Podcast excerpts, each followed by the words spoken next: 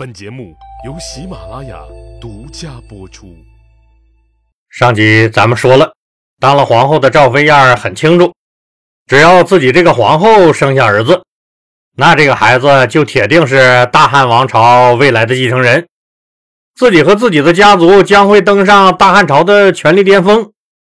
可是她一直怀不上孩子，疯狂的想生个儿子的赵飞燕决定铤而走险。她逮住一切机会和各种男人上床，目的就是让自己怀孕。最后疯狂到啥程度？只要是她能接触上的还有生殖能力的男人，基本上都被她过了一遍。可能你要说了，赵飞燕这么丧心病狂的给汉成帝刘骜扣绿帽子，汉成帝刘骜就一点儿没发觉吗？汉成帝刘骜现在的心思根本不在赵飞燕身上，而是在赵飞燕的妹妹赵合德身上。他确实没发觉，但只是包不住火的。外面都传得沸沸扬扬，说赵飞燕让刘骜戴的绿帽子足有几丈高了。刘骜看不见，不代表别人也看不见。赵飞燕虽然小心再小心。但世上哪有不透风的墙？疯狂的赵飞燕还是露馅了。有人就把赵飞燕和人乱搞的事儿隐晦的告诉了汉成帝刘骜。刘骜那当然是半信半疑。我的赵美人不能这样吧？虽然汉成帝刘骜不相信，也确实没有赵飞燕和人乱搞的确切证据，但作为一个男人，这事儿还是让他心里有点堵得慌。于是有一次，在赵飞燕的妹妹赵合德的昭仪宫里和赵合德唠闲嗑的时候，就说起了宫里对赵飞燕的传闻。赵合德一听就明白是咋回事了，他当然要维护姐姐赵飞燕了。只有姐姐赵飞燕稳坐皇后宝座，他们赵家才能永远大富大贵。他和姐姐是一荣俱荣、一损俱损的关系。赵合德赶紧跪下来抹眼泪他梨花带雨、满脸悲切地对汉成帝刘骜说：“我姐姐性格耿直，在宫里难免得罪一些人，希望皇上您可千万不要轻信他人的诽谤啊！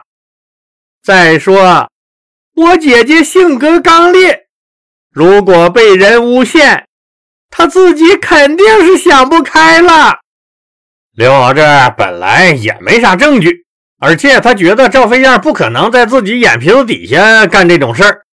又看赵合德哭得很伤心，顿生怜悯之心，赶紧把赵合德扶起来，给他擦眼泪儿，并轻声安慰道：“美人放心，我怎么会不相信赵皇后呢？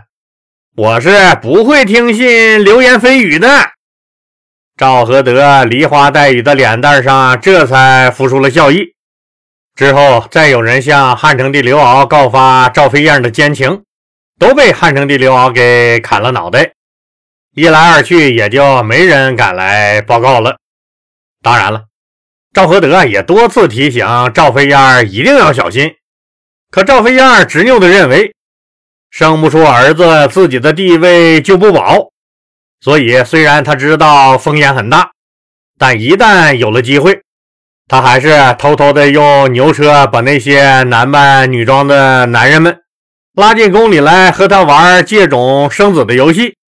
可是，一段时间过后，他的肚子依然是瘪瘪的。可能你也看明白了，这赵飞燕为了怀孕和这么些个男人上床。不可能，这些男人都没有生育能力吧？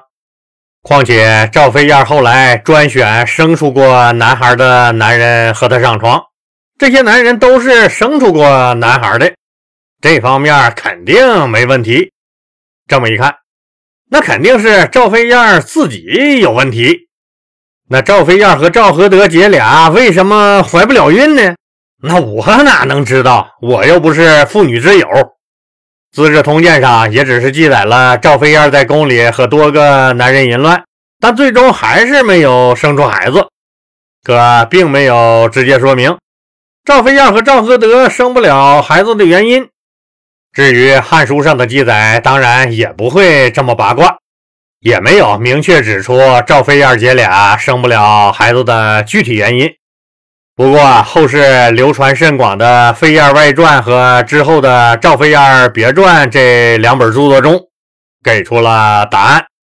在这两本著作中，赵飞燕和赵合德姐俩之所以把汉成帝刘骜迷得神魂颠倒，主要原因是这姐俩长期使用一种叫西肌丸的东西。西就是力气的西，肌就是肌肤的那个肌，骨骼肌肉的那个肌。丸就是药丸子的那个丸，西鸡丸这个东西现在也有啊，某宝、某东和某多多上都能买到，但功效和配方显然没有以前那么强大了。那赵飞燕和赵合德姐俩当时使用的西鸡丸到底是个什么东西呢？这么说吧，当年赵飞燕和赵合德姐俩常年使用的西鸡丸，是一种具有催情作用的美容药物。主要由麝香、鹿茸和高丽参等多种名贵中药材碾成粉末炼制而成。使用的时候，把这个小药丸提前塞到肚脐眼里，融化进体内，可以使人面色娇嫩、肤如凝脂、青春不老。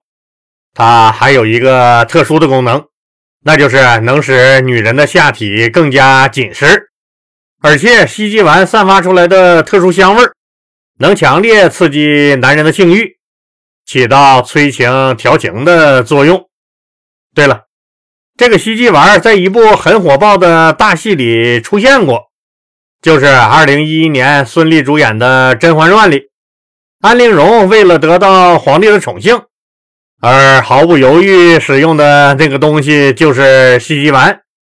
西极丸的好处太多太多了，但是，对了，老李又要说但是了。自古以来，万物都是利弊共存的。西极丸虽然功效显著，但是药三分毒，如果长期使用，那是有严重副作用的。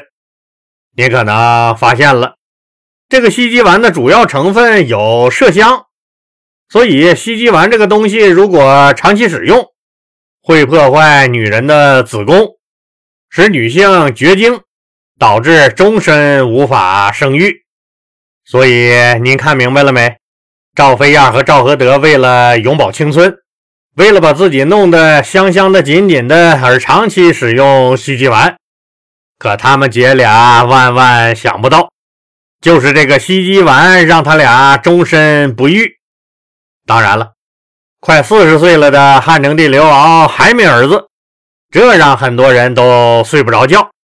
皇太后王政君呢，最是着急，自己没孙子抱还是次要的，万一儿子刘骜将来哪天有个啥好歹，那谁来继承皇位？谁继承皇位，王政君都不甘心，因为除了汉成帝刘骜这唯一的亲儿子。其他所有的刘氏皇族和王政君都没啥关系，王政君当然不甘心让别人有机会继承皇位了。可着急有啥办法？生孩子这事儿别人也帮不上忙啊。王家上上下下所有外戚也都忧愁不已，但该说的他们也都说了。可汉成帝刘骜就爱腻在赵飞燕和赵合德这俩娘们香香的肚皮上，可偏偏这俩娘们就是不会生。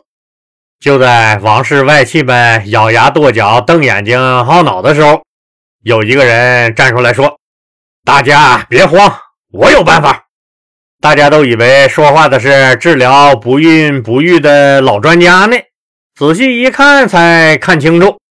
说话的是中垒校尉刘向。刘向这个人，老李前面多次说过他，他是刘氏皇族里面难得的大学问家。刘向认为，天下没有教不好的学生，只有不会教的老师。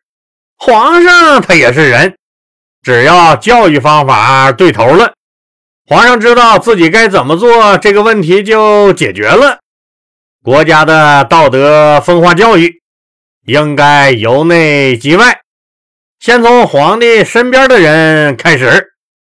于是，信心满满的刘向亲自动手，把儒家经典《诗经》和《书经》里所记载的关于贤德的妃子和贞洁烈女能使国家振兴、家族兴旺的事迹，以及历史上君王因宠爱美女造成天下大乱、国家灭亡的故事，都摘录出来，专门编了一本，讲贤惠妃子助国君兴邦。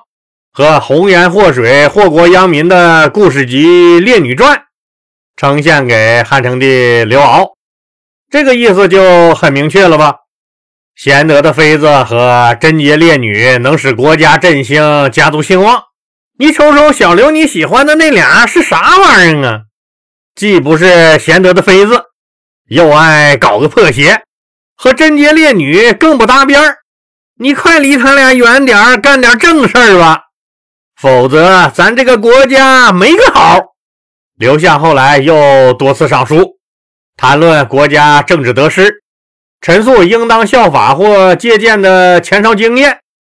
汉成帝刘骜一直是非常欣赏大学问家刘向的，看到他写的奏章，很是感慨。于是，汉成帝刘骜把刘向请来，大大的夸赞了一番。并表示自己会好好学习和领悟的。刘向觉得刘皇帝这回那多少也能改点吧？不说你为国家多日理万机，你就是离开那俩女人，专心和别的妃子整出个儿子也好啊。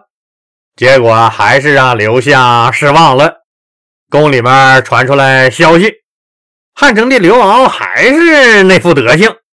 还是整天泡在昭仪宫里寻欢作乐，刘向真的是很无奈，只能哀叹他们老刘家的江山要完了。当然，一看刘向也不好使，皇太后王政君那更慌了。刘敖这孩子可咋整啊？既然温柔的劝谏不顶用，那咱就把他骂醒。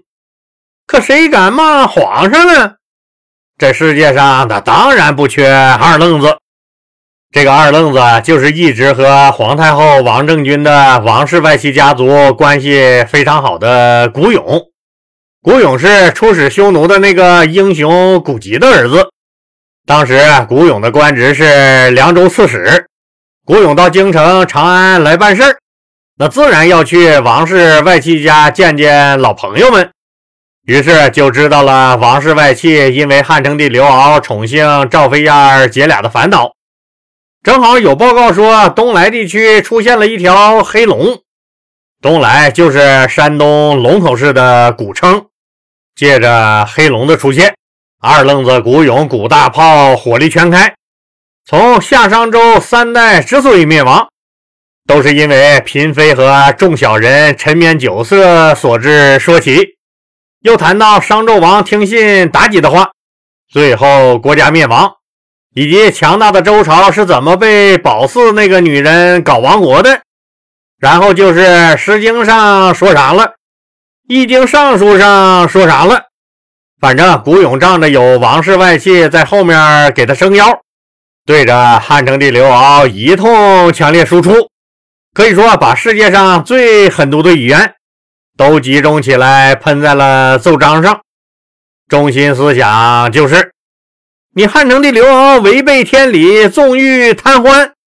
如果再不深刻反省，恐怕要精尽人亡，断子绝孙了。所谓佛海无边，回头山，你好好想想吧。你这一通狗血喷头的骂，彻底把汉成帝刘骜给骂急眼了。一看刘皇帝真生气了，刘皇帝的舅舅，同时也是古勇的好朋友的王商，那一面安抚刘皇帝，一面让人通知古勇快跑，赶紧回你的凉州去。古勇得到了皇帝要收拾他的消息以后，深吸一口气，以百米冲刺的速度撒丫子就跑。没办法，安全第一呀。勃然大怒的刘皇帝当然要把古勇抓回来出出气。娘西皮，让你提意见，竟然还敢骂我精尽人亡，给你脸了是不？于是就命令侍御史赶紧出发去把古勇给我追回来处置。那古勇最终命运如何？汉灵帝刘骜能听进去这些大臣的劝谏吗？大汉朝的政治又会走向何方呢？咱们呢，下集接着说。非常感谢您的收听。